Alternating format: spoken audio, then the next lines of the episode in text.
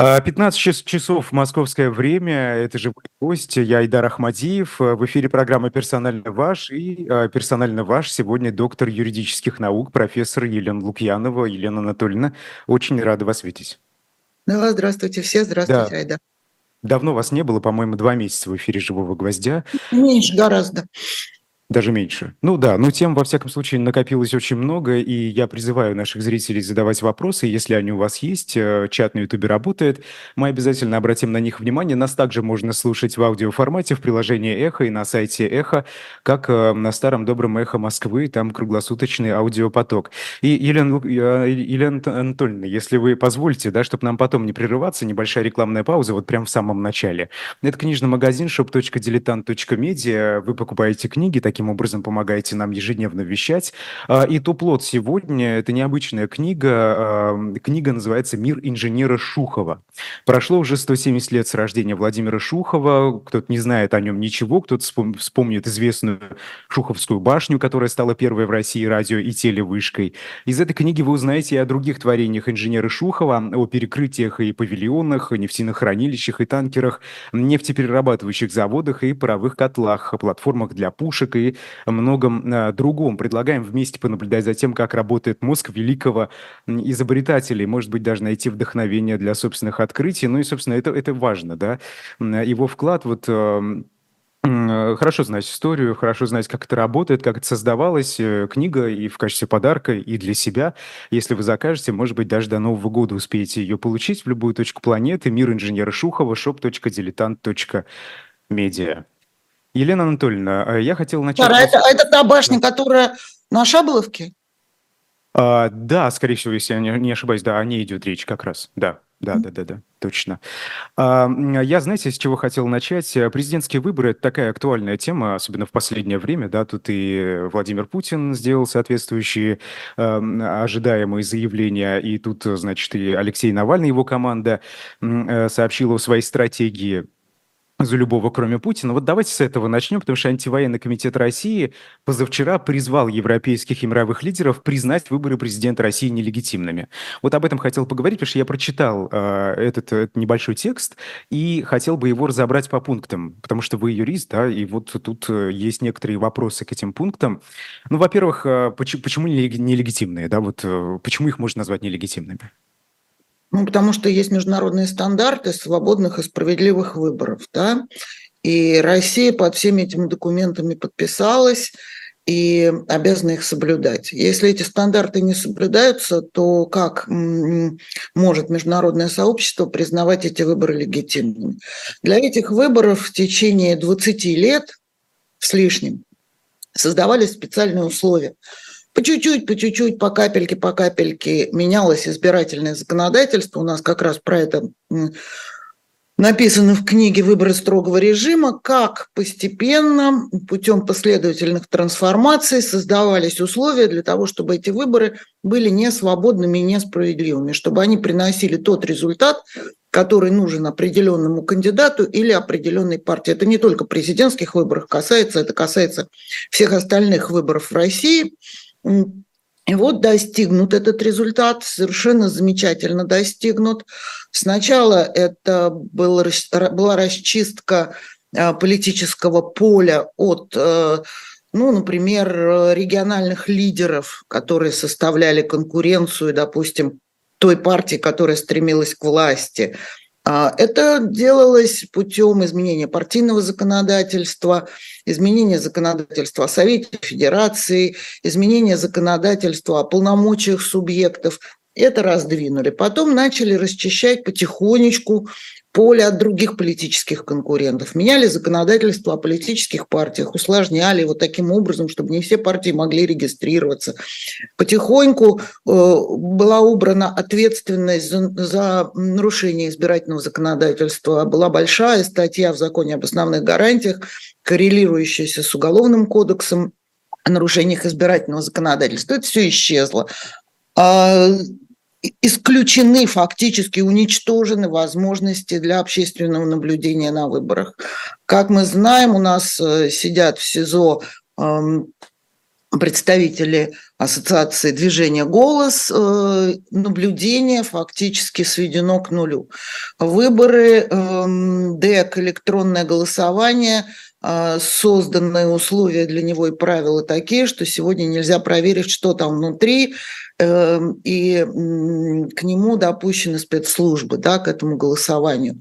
Увеличение количества дней голосования, то есть так называемое голосование на пеньках, совершенно нелегитимное, незаконное, а, ну, ну и так далее и тому подобное. Регистрация кандидатов, ответственность кандидатов, то есть э, для, для своих все, для, для всех остальных закон. Вот поэтому эти выборы по всем этим параметрам – противоречат международным обязательствам России, противоречат международным стандартам о свободных и справедливых выборах. Ну и как такие выборы признавать? Конечно, надо призывать не признавать эти выборы уже сейчас. Уже сейчас понятно, что правила, по которым они проводятся, они не отвечают этим стандартам, а значит, они априори не свободны и несправедливы. Ну, я не говорю про средства массовой информации, про а, агитацию, информирование, это, это все тоже вплетено вот в эту канву 20 с лишним лет э, специальной трансформации для того, чтобы сначала власть э, захватила одна определенная партия, одна определенная группа лиц, потом э, наступил период, когда э, вот этот процесс э, захвата власти, он превратился в процесс удержания власти. Вот как-то так. Я понятно объяснила? Да, э, вполне понятно, но давайте разберемся с аргументацией подробнее, да, потому что для будущего этот э, диалог э, явно будет важен, да и сейчас, чтобы понимать а, тонкости, а потом уже и с целями попробуем разобраться. Ну, во-первых, вы сказали, что многодневное голосование – это незаконно. А почему? Тут уже в чате спрашивают об этом. Ну, многодневное голосование, его проверить, проконтролировать нельзя. Любое голосование, которое нельзя проконтролировать… Э, вот по, по этим параметрам, ну да.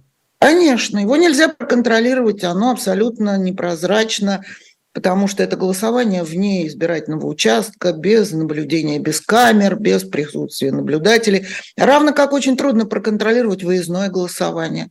Очень трудно, потому что избирательные комиссии – во-первых, не всегда опечатывают переносные урны, во-вторых, они сбегают от наблюдателей, э, в-третьих, э, результаты этого голосования очень странные, то есть заявления, допустим, от избирателей не получены, а результаты выездного голосования э, свидетельствуют какой-то ненормальной явке и ненормальных результатах. Они аномальные. Поэтому вот как-то мне кажется, что здесь все понятно. А, я помню, я из Башкортостана, помню, в Уфе, а, когда проводили, значит, э, там два соседних участка, на одном было, были наблюдатели, и явка там была очень низкая, и результат соответствующий там победил КПРФ, и на втором участке, который рядом, явка была очень высокая, и как-то власти объясняли, что там просто более активные люди вот именно в тех домах живут. Ну, вы знаете, вообще-то, вообще-то так бывает. Я много лет... Бывает. Вот удивительно совершенно. Стоят рядом два дома, один на болотце, другой на, на высоком сухом месте. На одном участке голосует за ЛДПР, на другом голосует за других. А дома рядом. Вот, вот такие, даже при абсолютном наблюдении, такие результаты, как ни странно, бывают. Такой плюрализм, оказывается, да.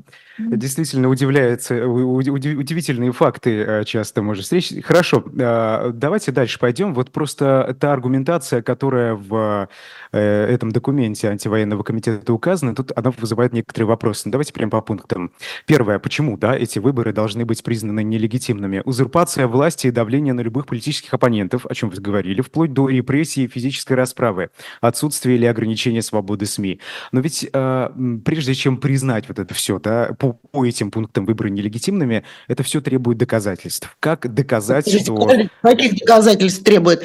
То, что у нас ликвидированы а, отобраны лицензии у независимых свободных СМИ, то, что они преследуются. Что тут доказывать? Это все доказано. Что тут доказывать? Это доказано. Где сейчас живой гвоздь-то? Где эхо Москвы у нас? Доказывать надо наше с вами присутствие вот здесь в эфире, а не из э, студии «Эхо Москвы». Что доказывать? Где новая газета? Где остальные СМИ? Где преследование журналистов? Ну, вы о чем? Да, Вы да, о чем? Да. Что касается физической расправы над политическими оппонентами, это вот э, то. А вы что считаете, что нахождение... это не получится? Нахождение в ШИЗО политических оппонентов многодневно – это не физическая расправа? А, это вполне понятно. Нет, вполне понятно, э, Елена Анатольевна. Кто, просто, понимаете, у нас должны прописать. И кого мы найти не можем которую неделю. Главный политический оппонент. Да, да, я с вами абсолютно согласен. В этом линия президента. Что он там сказал? Что мы э, там как-то как точно, не, не люблю его цитировать, а что э, ее преследовать? Она же не политическая фигура. Охотиться, да, он там слово охотиться да, подобрал, что тоже, да. что тоже ну, и интересно. А что тут доказывать? Тут все в, открытой, в открытых источниках, тут все известно. Тут э, все, что есть в открытых источниках, оно, в общем, доказательств не требует. Ну, э, просто ведь нужно какое-то решение. То есть бюрократы не могут, собственно, сослаться на президента Путина, который во время пресс-конференции сказал могут. про охоту на политических могут, оппонентов, могут. и на основе это этого принять решение. Нет, могут, конечно. Могут, юридически. Юридически, конечно. Это имеет силу. Ну, конечно. Это публичное Интересно. лицо, это должностное лицо, открыто заявившее. Конечно. Ну, он скажет, оговорился я. Ну, не имел в виду я этого. Ай, да. Ну, давайте, ну, ну не будем. Это, это, Нет, это Елена Анатольевна, вы просто поймите, почему я это спрашиваю. Ведь, я не понимаю, почему бюро... вы это спрашиваете. Это бюрократическая система. И нет, когда антивоенный комитет... Нет, я не понимаю, почему вы это спрашиваете. Это потому, что вы на конституционное право не ходите. Продолжаем. Хорошо. Эм, э, окей. Э, второй пункт. Принятие ряда откровенно неправовых законов, открыто попирающих основополагающие правовые принципы, демократические ценности и принцип правового государства. Э, ведь э, тут это, это не полностью ответственность президента, да? Чисто формально, юридически, де юре, законы принимает парламент, избранный в результате других выборов, но не Еще президент. раз, надо ходить на, да, на занятия конституционного... Елена Анатольевна, я когда задаю Ай, вопрос, да, давайте я просто, видите, давайте я, я просто очевидную я, вещь вам объясню. Я, я ведущий, задаю ваш... вопрос не для себя, правильно? Для я зрителей. Я отвечаю на ваш вопрос. Не, не правовые законы, это те законы, опять же, которые не соответствуют международно-правовым требованиям, которые выработаны для законов, для того, чтобы они были правовыми. Чтобы законы считались правовыми, они должны быть приняты в должной процедуре, легитимным представительным органом, не содержать, допустим, правовой неопределенности и так далее и тому подобное. Целый огромный набор принципов выработала Венецианская комиссия для того, чтобы законы считались правовыми. У нас на сегодняшний день а, законы а, очень много законов, которые должны быть и являются с точки зрения этих критериев неправовыми, не соответствующими принципам. Закон принимается Государственной Думой, одобряется Советом Федерации и подписывается президентом. Только после этого он вступает в законную силу. Да, по, по, по прошествии определенных дней при определенном порядке опубликования он вступает в законную силу. Все три стороны – несут равную ответственность за то, что этот закон, э, это правило начинает действовать. У президента есть право отлагательного вето. Если он видит, являясь гарантом Конституции, что этот закон не соответствует принципам права, если он принят в недолжной процедуре, президент такой закон подписывать не должен. Вот если он не подписывает закон, возвращает его в палату, э, в парламент, тогда у парламента есть право преодолеть это вето специальным большинством голосов Государственной Думы и Совета Федерации. Вот когда такой, такой случай случится, у нас были такие случаи, но не при Путине, да, они были при Ельцине, когда палаты преодолевали отлагательное вето президента. Вот тогда мы будем говорить, да, президент здесь ни при чем он а, этот закон заветировал. А ответственность вся ложится на парламент. Но у нас не было случая за последние годы, чтобы президент заветировал какой-либо неправовой закон. Мы об этом нам неизвестно. Ответил на вопрос? Да. Да, спасибо. А? Ну, это просто важно проговаривать, Елена Анатольевна. Я спрашиваю не для себя, да, я да, транслирую то, что говорят, э, Хорошо. спрашивают наши зрители. А, да, следующий пункт. Э, кстати, вас вот просят привести пример, в пример такой неправовой закон. Вот э, э, определение экстремизма Любой неправовой закон, как минимум, ну, во-первых, давайте так, у нас парламент избран а, он не является представительным органом в полном виде, он уже избран по плохим правилам, и его не, не, нельзя признать легитимным, в общем-то, парламентом. Ну ладно, хорошо, пусть будет.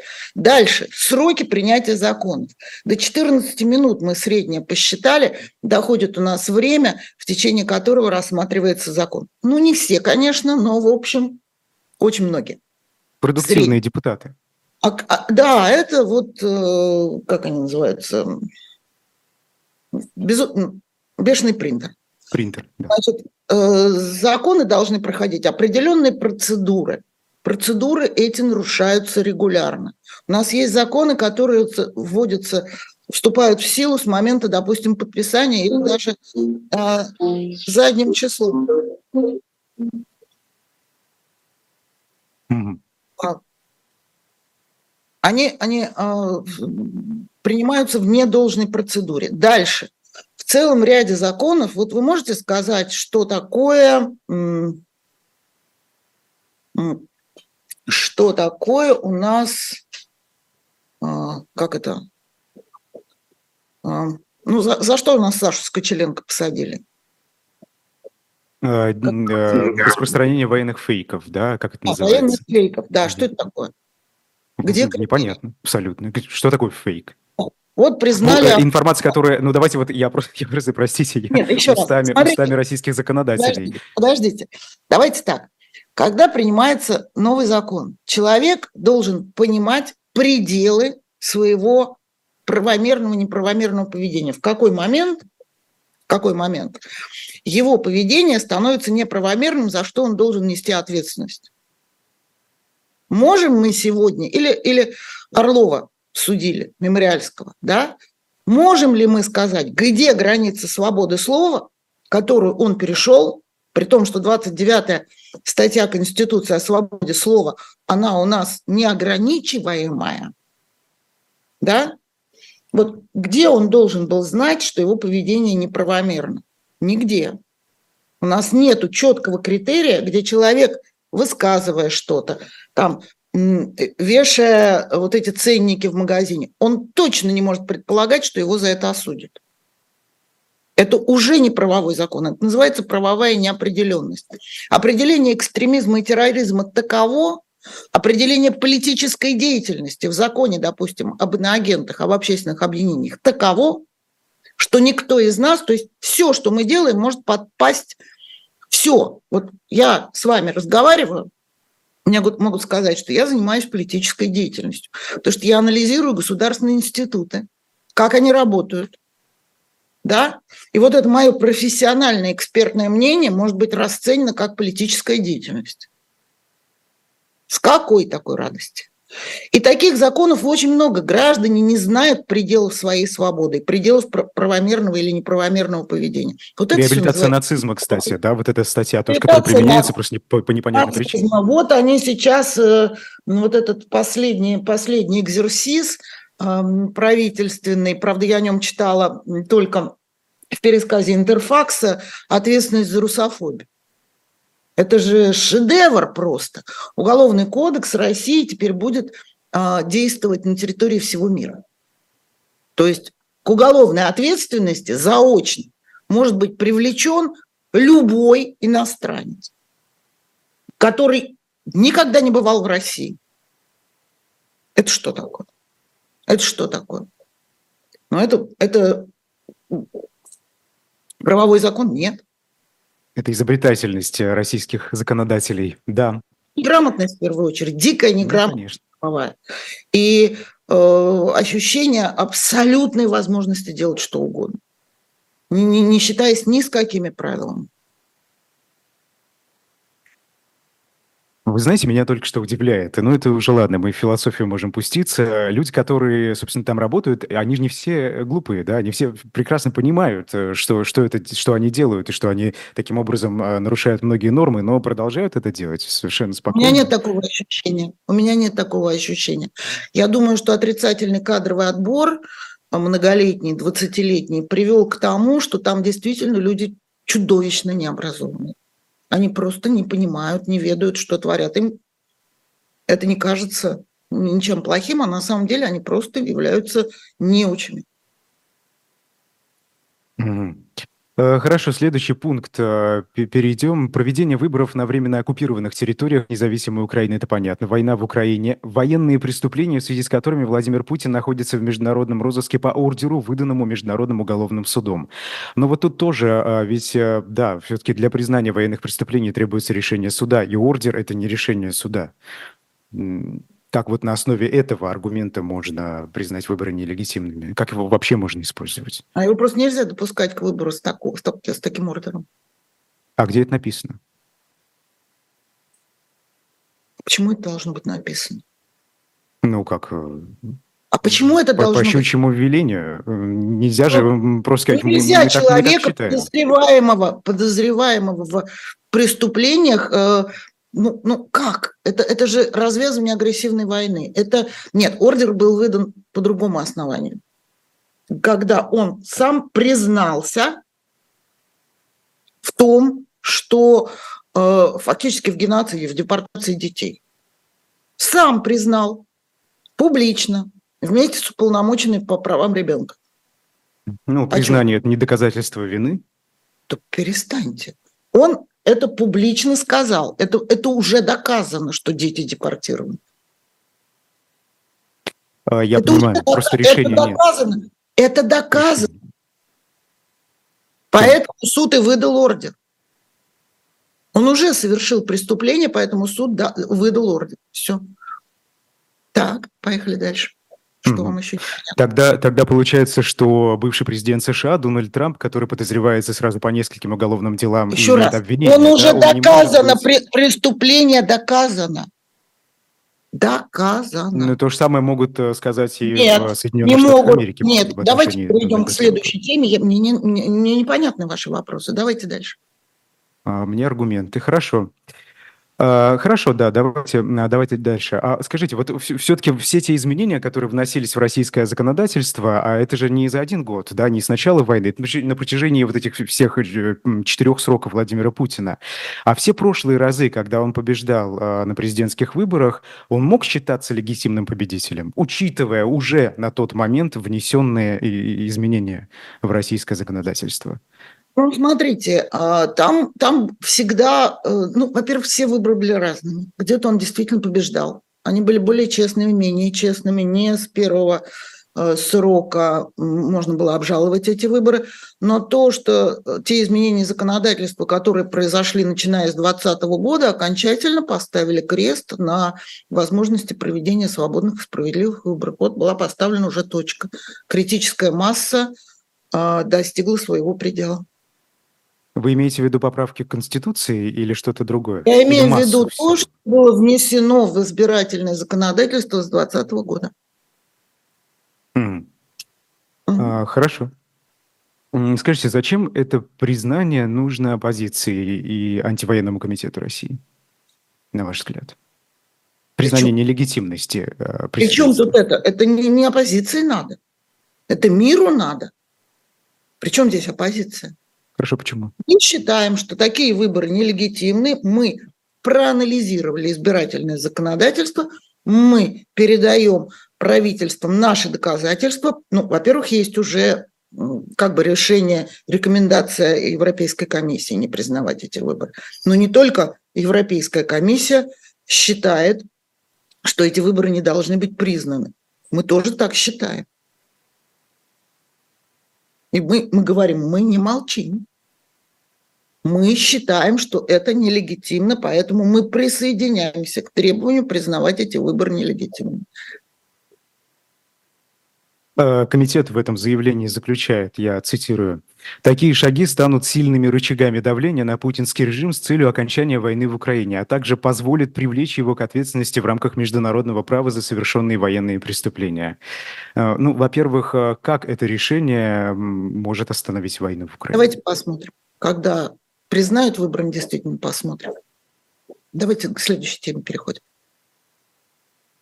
Просто непонятно людям, поэтому Давайте... я и спрашиваю. Нет, это вам непонятно, людям понятно. Давайте переходим к следующей теме. Вы не позволите спросить все-таки последствия? Я вам ответила. Я вам ответила. Нет, э, просто интересно. Ответила, Александр... вот когда не признают, вот тогда и посмотрим.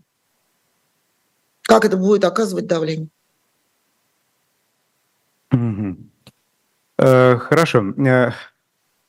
Все-таки, э, извините, вот я настаиваю, это, это, это та же тема, просто другой Я не буду отвечать на этот вопрос. По, по поводу диалога с Владимиром Путиным, меня только это волнует.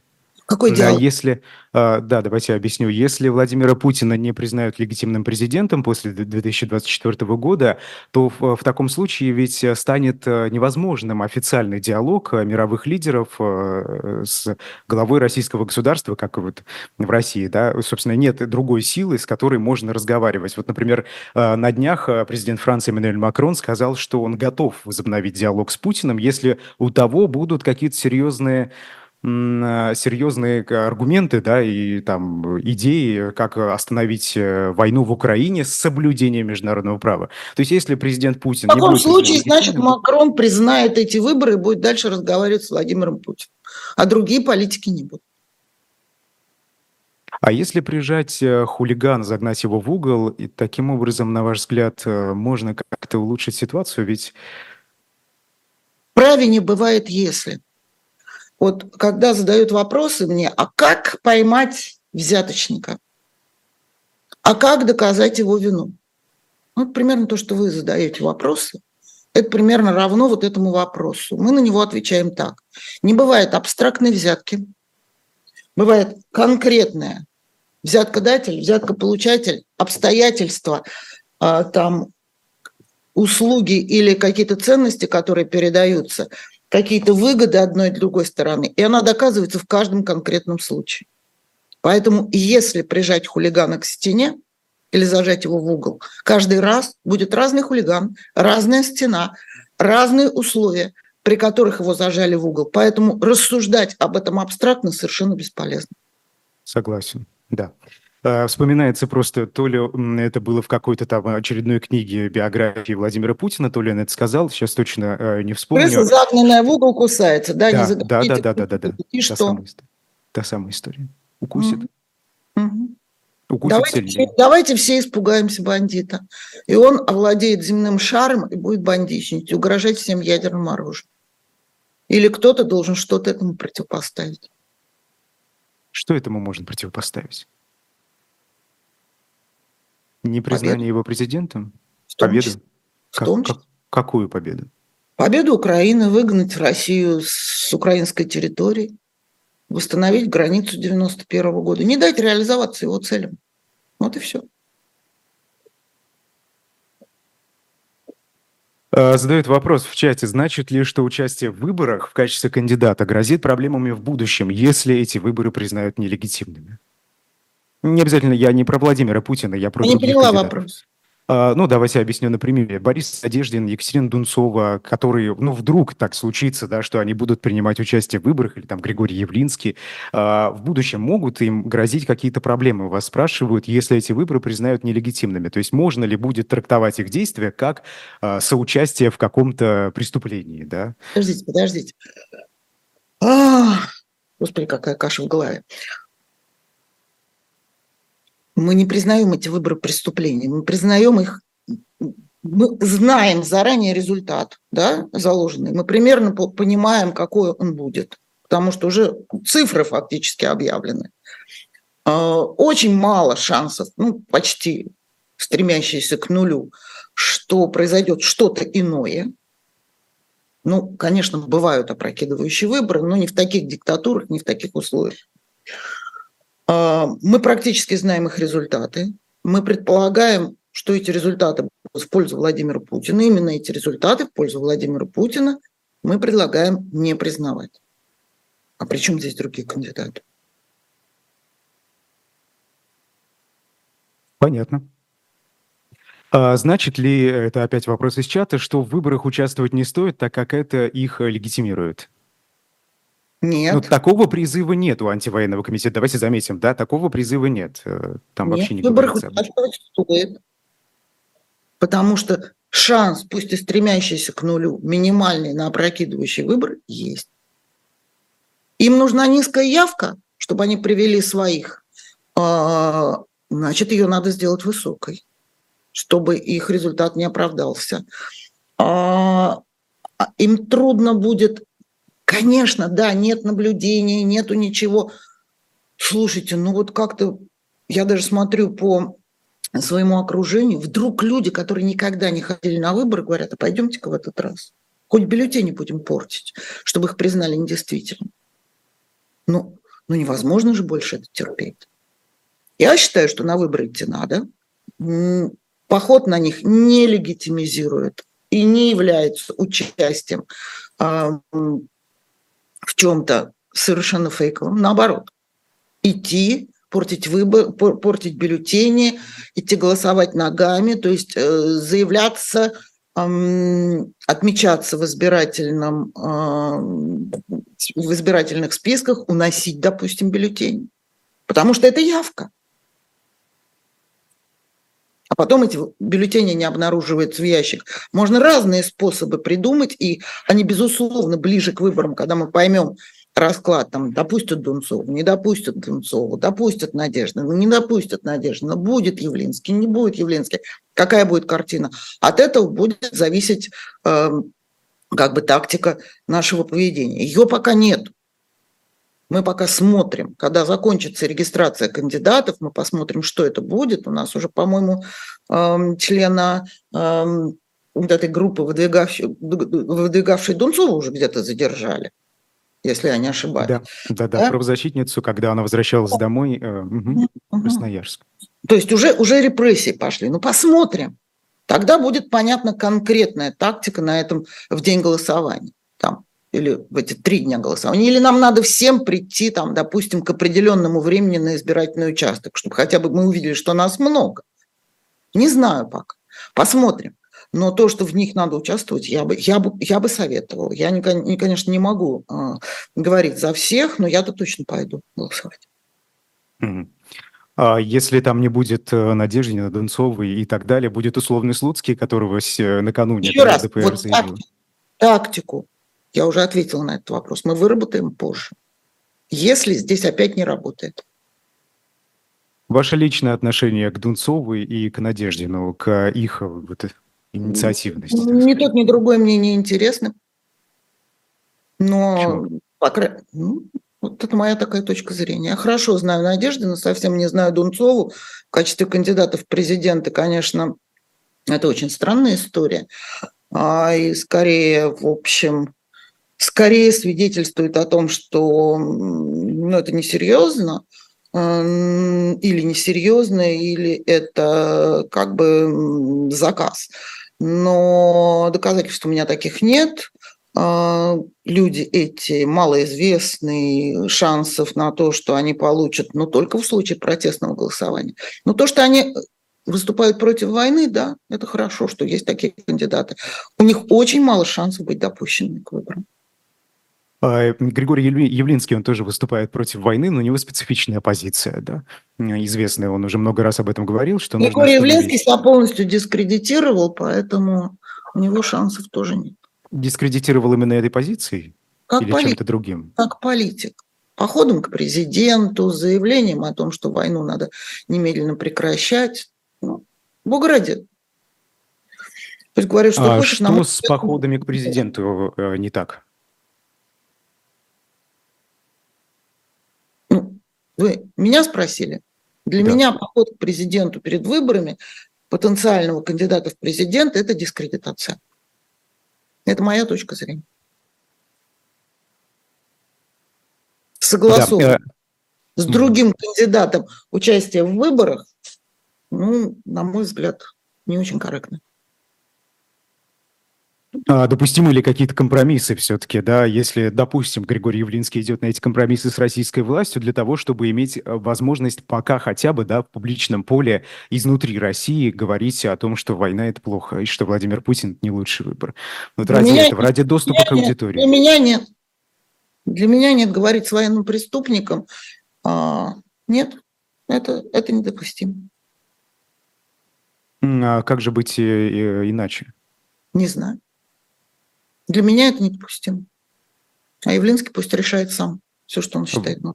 В России очень много миллионов э, людей, я уверен, да, которые э, поддерживают э, режим, ну, хоть как-то, да, вот, ну, конформисты, так их назовем, может, не серьезно поддерживают, ну, следуют, так скажем, установкам этого режима Владимира Путина, и с этими людьми как-то нужно говорить. А если занимать какую-то агрессивную, такую радикальную позицию в отношении них, то, по-моему, диалога никакого абсолютно не получится, и тут тут придется маневрировать, вам так не кажется?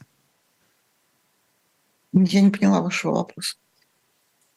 Я как считаю... разговаривать с большой частью российского общества? Мы же не можем ее изолировать. Ну, каждый человек разговаривает так, как он умеет, в соответствии со своими собственными принципами и убеждениями. Вот и все. Да, э, давайте поговорим про другой доклад, уже уйдем от темы президентских выборов. Эм, российские экономисты и политики, в том числе Владислав Иноземцев, э, Дмитрий Гудков, э, да, там еще несколько человек опубликовали доклад «России под давлением. Ожидание реальности уроки санкций». Это совершенно такой свежий доклад, очень большой, э, над которым работали и вы. Насколько я, я знаю, не консультировали над этим, Я не работала над этим докладом, поэтому ничего Нет, про него не работали. Нет, я помогала его издавать. А, скажите, а вот ваше личное вообще отношение к санкциям, да, если не углубляться в этот доклад, э, вот мы уже имеем какие-то предварительные, так скажем, итоги. Война продолжается а, уже э, два года практически, санкции то накладываются и накладываются. Вот 12-й пакет санкций Евросоюз на днях принял. А видим ли мы какой-то эффект? На ваш взгляд, это вообще эффективный инструмент? Или все куда-то пошло немного не туда, куда надо было, куда стоило бы? Вы в России? Нет, сейчас нет. Вы видели, сколько там стоит там, яйца, куры и все остальное? Да. Вы видели, какие машины ездят по, по городам российским? Вы видели, сколько производств закрыто? Вот вам результат. Да, санкции, а, первые санкции принимались с горяча, не было понятно, как отреагирует российская экономика. А, отреагировала она не совсем так, как предполагалось. Э, политика санкционная меняется. Нельзя сотрудничать э, с государством, э, которое не защищает собственность, которое нарушает правила. Я считаю, что все правильно. И результат есть и будет. Ну, как одна из мер. А другие? А другие на поле боя. Mm. Вы знаете, в пакете, если говорить о 12-м пакете, предусмотрены послабления для рядовых россиян. А, да, но они известны. Они смогут теперь ввозить в Евросоюз одежду и средства личной гигиены. А, я напомню, да, что российская оппозиция а, в изгнании, так ее назовем, она требовала эти ограничения отменить, потому что они могут, так скажем, косвенно работать на режим Владимира Путина. Это, на ваш взгляд, хорошее решение? Ну, наверное, у всяких санкций и у всяких мер бывают перегибы. Тут же речь идет все-таки о тех странах, которые на границе. Вот те страны, которые непосредственно граничат с Россией, с Россией они вводят все время более жесткие меры, потому что они потенциальные завтрашние жертвы. Они считают себя форпостом. Чем дальше от этих границ, тем проще правила. Перегибы, безусловно, были, есть, будут, на них надо указывать, с ними надо ну, объяснять э, чиновникам тех стран, которые вводят э, те или иные меры о том, что это нецелесообразно, это неправильно, это ошибка. Ну, бывают ошибки, да. А в целом ограничивать, э, назовем их так, я правда не люблю этот синоним, э, простите, эпитет э, рядовых россиян, да, собственно, вот это правильное решение, на ваш взгляд? Вообще можно их ограничивать или никакой здесь практической цели добиться невозможно? Знаете, я Какими как раз живу в стране, которая граничит с Россией. Да. Я считаю, что многие меры целесообразны и правильны.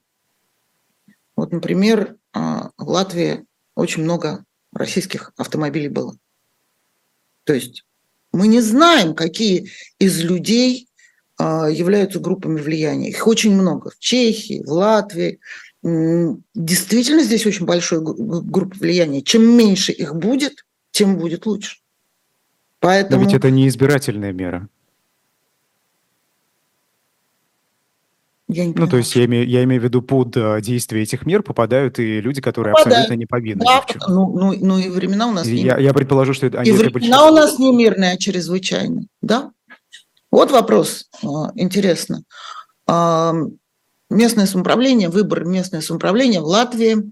Сейчас обсуждается, дискутируется вопрос, можно ли избирать людей, я не о себе говорю, я говорю о гражданах Латвии, у которых нет допуска государственной тайны. С одной стороны, глупо, как можно ограничить избирательное право возможностью доступа к государственной тайне. А представьте себе, что Псковская дивизия, ей три с лишним часа идти до Риги.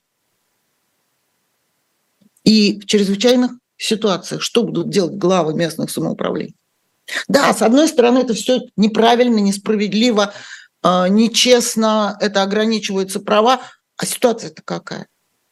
Агентов влияния сколько? Как их вычислять? Как с ними бороться? Да, перегибы. Да, поэтому оппозиция говорит, вот это нецелесообразно, вот это неправильно. А что делать?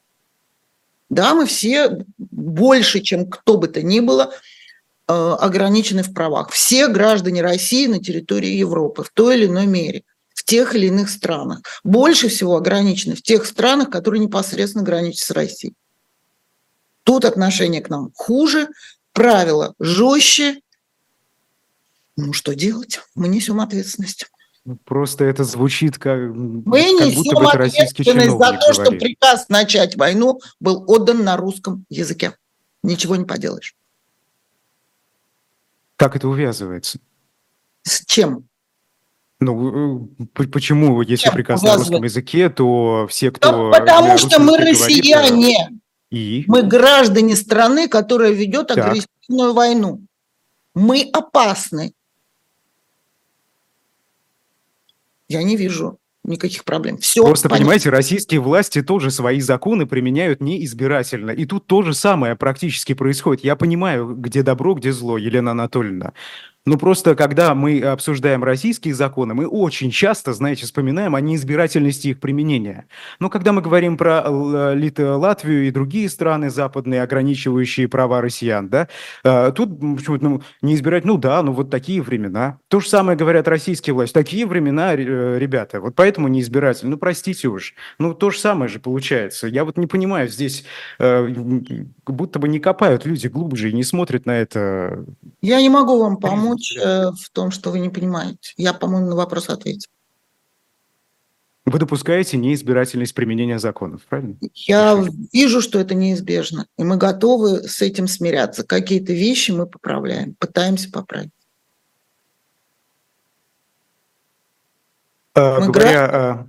страны агрессора, к сожалению. Очень стыдно, очень печально, но это так. Угу. Тут э, на днях, э, правда, в Литве, не в Латвии, отменили, э, отказались от показов «Мальчика и птицы» Хаяо Миядзаки. Может быть, слышали эту историю? И Антона Долина лекции кинокритика отменили. Ну что, так бывает тоже. И не только их отменили, и не только в Литве, и много где отменяют. Ну, что делать? Такое отношение к, российск... к России, к российским гражданам на сегодняшний день. Это общественное мнение. Это же не власть. Это не, это не государство. Это не государство, это общественное мнение. А, когда, простите, Ирина Яровая говорит о русофобии и придумывает там очередной э, свой э, э, особый, так в кавычках назовем его, закон, ну, то есть вот эта русофобия, она частично существует, получается? Это не русофобия. А что это? Это отношение к гражданам страны-агрессора. Это не фобия? Нет. Это эмоция.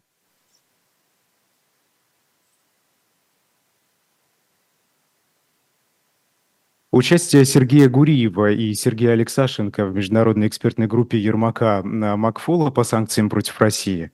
Вы как лично это смотрите? Давайте только оговорку сделаю, что и Алексашенко, и Гуриев э, много раз в эфире «Живого гвоздя» объясняли, почему они не причастны к определенным пунктам, да, которые, там, ну, например, запретить россиянам пользоваться банковскими картами и так. Вообще, разработка санкций вот э, в такой группе, как, как вы к этому относитесь? Вопросы из чата. Я считаю, что специалисты должны участвовать в том, в чем они специалисты. Неважно, какой они национальность и, и какое у них гражданство. Mm-hmm. Если их знания могут помочь в решении сложных проблем, они должны в этом участвовать. А в чем проблема-то? Это из чата вы мне читаете вопросы? Это вопрос из чата был. За этим вопросом, что, что стоит за этим вопросом? Предатели ли они Родины? Нет.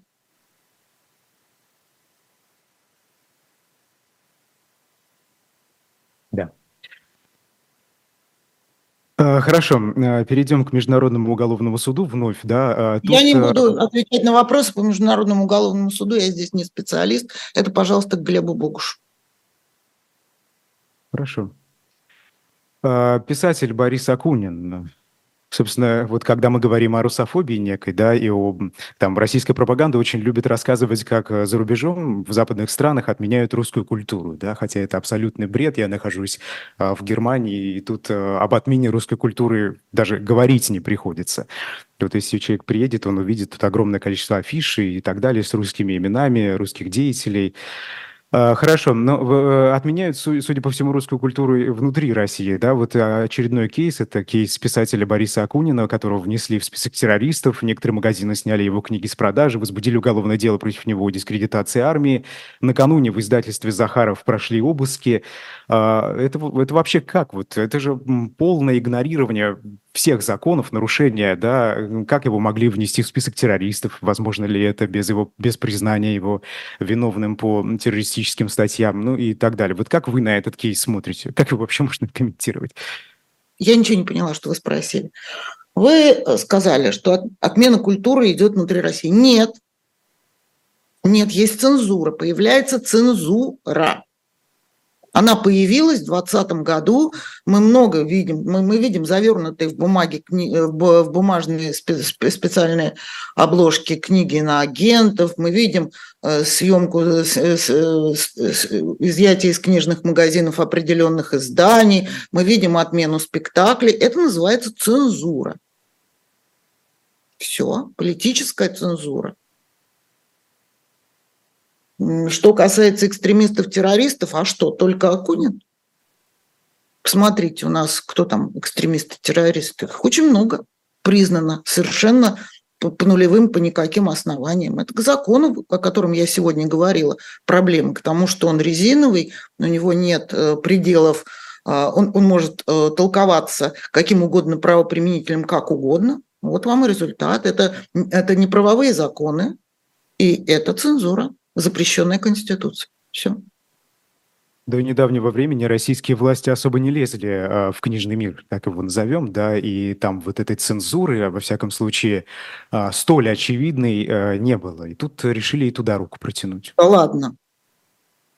Было. Последние два года есть цензура.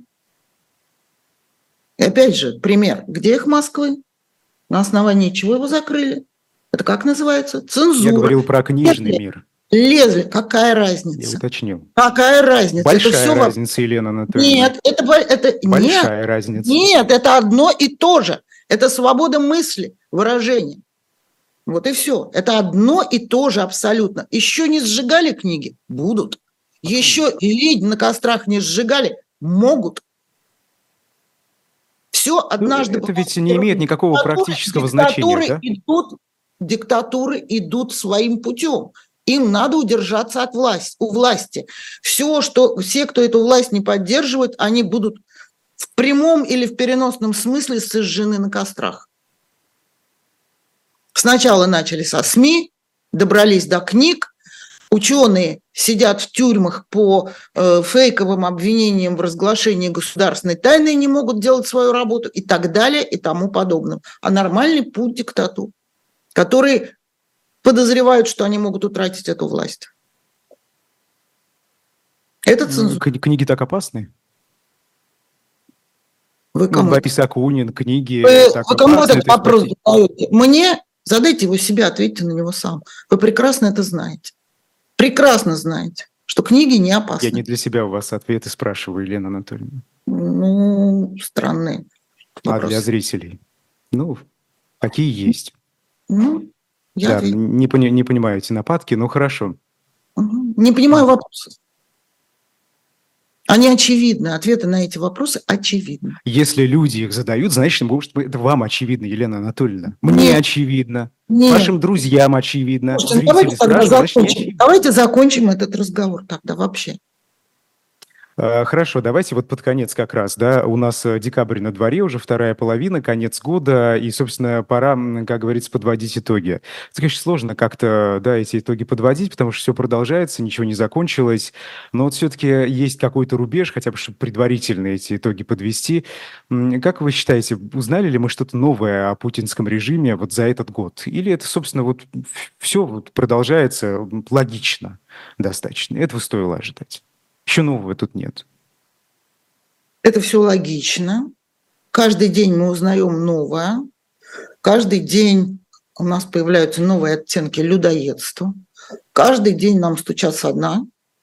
Мы не знаем пределов жестокости этого режима.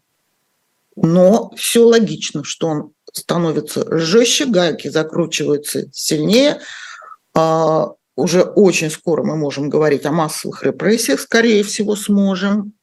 Все идет туда. Строятся новые тюрьмы. Смотрите, у нас Яшин попал в ШИЗО за что? За то, что он отказался новый корпус строить тюрьмы. Что-то это очень напоминает. Да, да, нормальный ход диктатуры.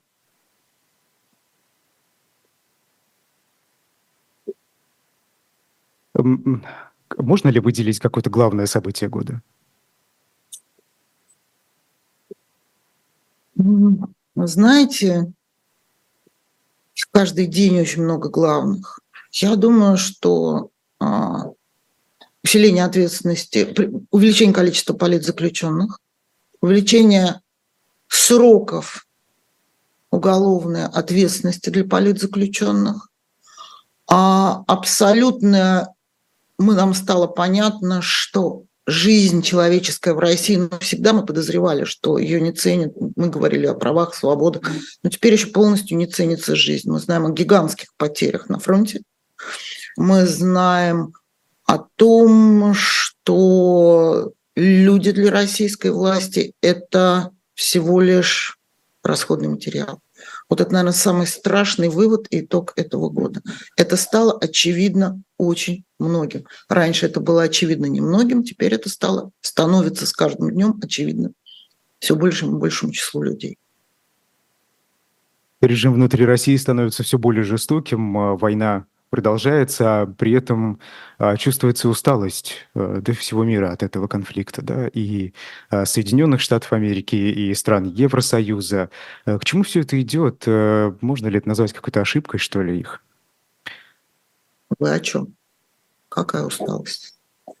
Нет два усталости. года войны, два, ну, я не знаю, что вы понимаете под усталостью. Два года войны, тяжелейшей войны, с перенапряжением сил, когда в эти страны приехали беженцы, когда все это надо обустраивать, когда нарушен обычный порядок вещей, когда нужно помогать Украине каждый день, э, снабжая ее, обогревая, обихаживая, конечно, устали. Это нормальная усталость. Нормальная усталость от двухлетнего перенапряжения. Я не знаю, о какой другой усталости вы говорите.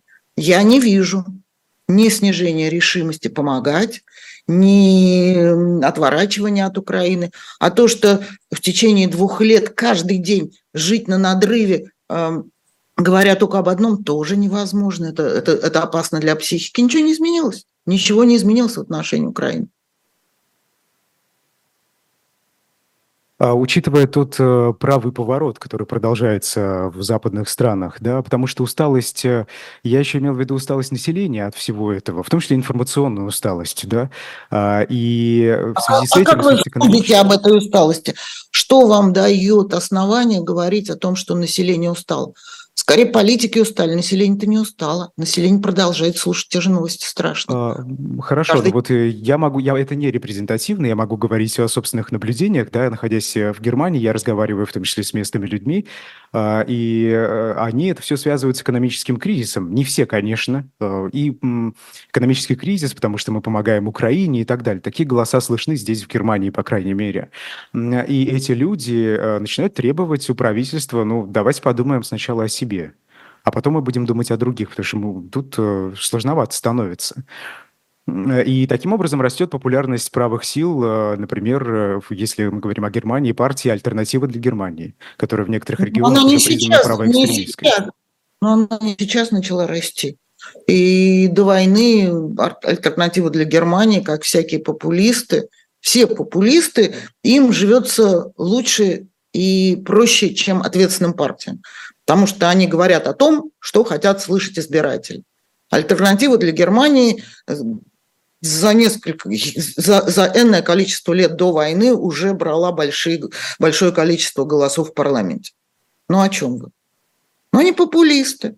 Думать, думать только о себе, э, говорить с трибун о том, что хотят слышать люди в моменте, ну вот он популизм, да. Значит, это такой период вообще в жизни мировой, когда новый этап, когда избиратель будет учиться дифференцировать популизм от непопулизма. Но для этого придется пройти жесткие уроки, когда эти популисты придут к власти, и граждане смогут на деле а, увидеть результаты, плоды их работы в парламентах. Слава богу, что и в Германии, и в других странах у избирателей есть возможность а, потом не доверить этим партиям а, руководить страной.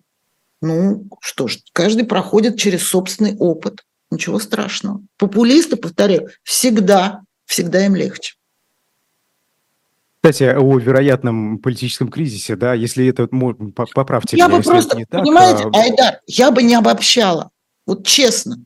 Да, вы да, да, это совершенно... Говорите я, я очень вот так поверхностно. Вот вы, вы сейчас скажете в Словакии, в Португалии, там еще где-то. Это все равно точки точки на земном шаре. Идет очень большая дискуссия всемирная обо многих-многих вещах. Нормальная дискуссия, сложная, не бывает легких времен. Идет о демократии. Вот демократические институты, которые устоялись за предыдущие столетия, они хороши или нет, или их надо менять. Система международной безопасности, которая была создана там более 70 лет назад, она хороша или нет, или ее нужно менять. Но жизнь всегда двигается. Мир и люди идут к сознанию каких-то новых реальностей. Вот вопрос о популизме, о новой этике. Это все Кстати, о новой этике. Очень интересные вещи, где общество, каждое в своей стране и вместе в мире – начинают осознавать нечто новое, приходить к новым каким-то выводам. Да, это все не безболезненно, да, это все очень непросто. Это постоянная дискуссия развития. Ничего такого я, я бы не делала никаких обобщений. Живой Хорошо, практик... давайте на конкретный пример обратим внимание про, по поводу новой этики и дискуссий. А вот а, что, что вы думаете по поводу того, что руководство престижных американских университетов а, не смогло дать да, конкретный ответ на вопрос о допустимости призывов к геноциду евреев, когда их пригласили а, на днях в, в Конгресс Соединенных Штатов Америки, и вообще вот про а, те настроения, которые в, в студенческой среде очевидны сегодня, да, это в поддержку а, сектора газа, в поддержку палестинцев, некоторые даже в поддержку Хамас, но таких, я надеюсь, большинство, меньшинство, и против Израиля. Это вот что? Это как? Откуда это взялось? Я Люди-то думаю... не глупые. Я думаю, что это большая дискуссия об, амер... об американском высшем образовании. Вот и все. Новая дискуссия о том, а, как оно конструируется, как оно руководится, что там, а, каково должно быть участие преподавателей в формировании позиции студентов, можно ли вводить идеологию. Кто прав? Кто прав? В зависимости от контекста, сказали ректора, тоже правы. Свобода слова, свобода академии. А какие учебники? Давайте на них смотреть. Левая идея а, я, я думаю, что это тоже контекст вот этой самой дискуссии. Здесь нету ответов на вопросы. Четких нет. Идет дискуссия, идет разбор полетов. получилось так, как получилось, что было неправильно, где ошибки, каким выводам надо приходить. Ведь вопрос сегодня о войне на Ближнем Востоке, он гораздо более серьезный. Он гораздо более серьезный. Можно ли, э, уничтожая очень большое зло, одновременно жертвовать жизнями мирного населения? В, каких, в какой степени? Где больше зло? Это, это, это очень тонкие весы, у нас нет пока ответов. Это жизнь диктует нам вот эту дискуссию, очень сложную, очень трудную, которая, может быть, на какие-то годы вперед определит новые грани ценностей. Вот, вот, пожалуй, примерно так. Но ответов нет. Ну, мне казалось, что ответ все-таки есть на вопрос нет. хотя бы о геноциде евреев, который задавался напрямую этим. А этот вопрос э, Холокоста, он вообще не обсуждается. Он вообще не обсуждается. Вопрос Холокоста уже здесь поставлена точка. От нет, которой нет, это не про Холокост. Нет. нет. Да. Да. Э, хорошо, у нас, к сожалению, время закончилось. Да, вот так мы с вами проговорили целый час. Елена Анатольевна, э, доктор юридических наук, профессор Свободного университета Елена Лукьянова была сегодня персонально вашей. Я Идар Ахмадиев. Эфиры продолжаются. До скорых встреч. До свидания. До свидания.